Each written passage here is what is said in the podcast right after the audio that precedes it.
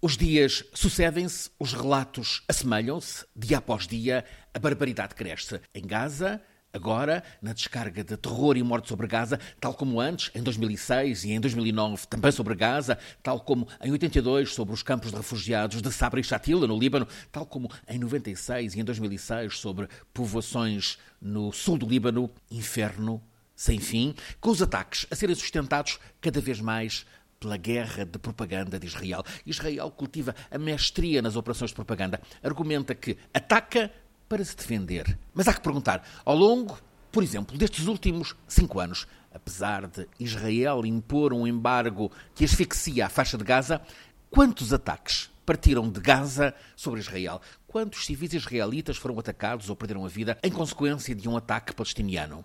Não há. A violência de palestinianos sobre israelitas não atinge sequer a cota mais baixa dos números da criminalidade ordinária. Sim, há os túneis. Há os túneis porque Israel tenta impor a quem está em Gaza o regime de vida em prisão a céu aberto. Agora mesmo, nestes 23 dias desta vaga de guerra, há 1.300 mortos para já do lado palestiniano, 7 mil feridos.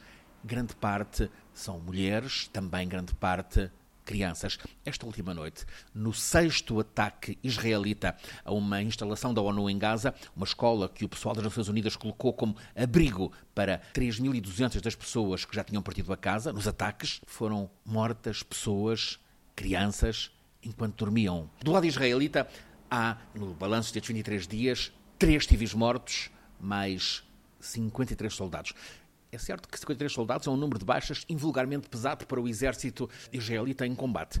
A guerra, qualquer guerra, em si mesmo é uma indecência. Custa a crer que um povo que no passado sofreu como sofreu esteja a ser capaz de patrocinar agora uma tal barbárie.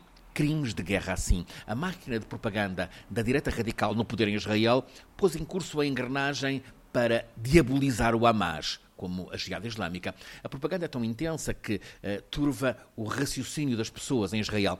Daí que haja muito em Israel quem queira o extermínio, que terrível expressão uh, deveria ser esta para judeus, querem o extermínio do Hamas. Israel reclama fronteiras seguras, mas nem sequer as discute e não admite para os vizinhos as liberdades que usa. O relato israelita é sistematicamente manipulado, distorcido Todos temos a evidência dos civis, das mulheres, das crianças massacradas em Gaza, mas nenhum porta-voz do governo ou da tropa de Israel admite ter causado essas mortes, apesar da evidência. O pretexto para esta vaga de guerra, que vai em 23 dias de barbárie, é a morte, indiscutivelmente criminosa, e cujos responsáveis devem ser julgados e punidos, a morte de três jovens israelitas. Três mortes que levaram este massacre, esta matança, mais de 1.300 vidas levadas e tanta devastação que reaviva, por sua vez, e alimenta tanto ódio. Os bárbaros ataques por parte do exército de Israel têm o efeito de unir mais os palestinianos em torno do Hamas, até mesmo aqueles que antes estavam mais distanciados. Não se vê possível que a tropa israelita consiga desarmar um a um os revoltados palestinianos. A dinâmica desta guerra que Netanyahu desencadeou, ainda que talvez em cedência aos radicais que tem no governo, a dinâmica desta guerra pode ter um efeito boomerang sobre Israel, sobre o governo de Israel. Em Washington está no poder um presidente, Obama, que se coloca em garante da boa ordem no mundo mas que não está a ser capaz de o fazer com Israel. Por sua vez, os países árabes moderados estão atravessados por tensões e as ruas da Primavera Árabe uh, não são favoráveis a compromissos, compromissos necessários. Obviamente, Gaza não tem que se render perante as exigências de Israel. Israel não pode fixar condições, continuando a tratar os palestinianos como um povo aprisionado, ainda que justificando que quem quer aprisionar são cabecilhas terroristas. É sempre o mesmo argumento, o mesmo truque da propaganda, com amplas complicidades.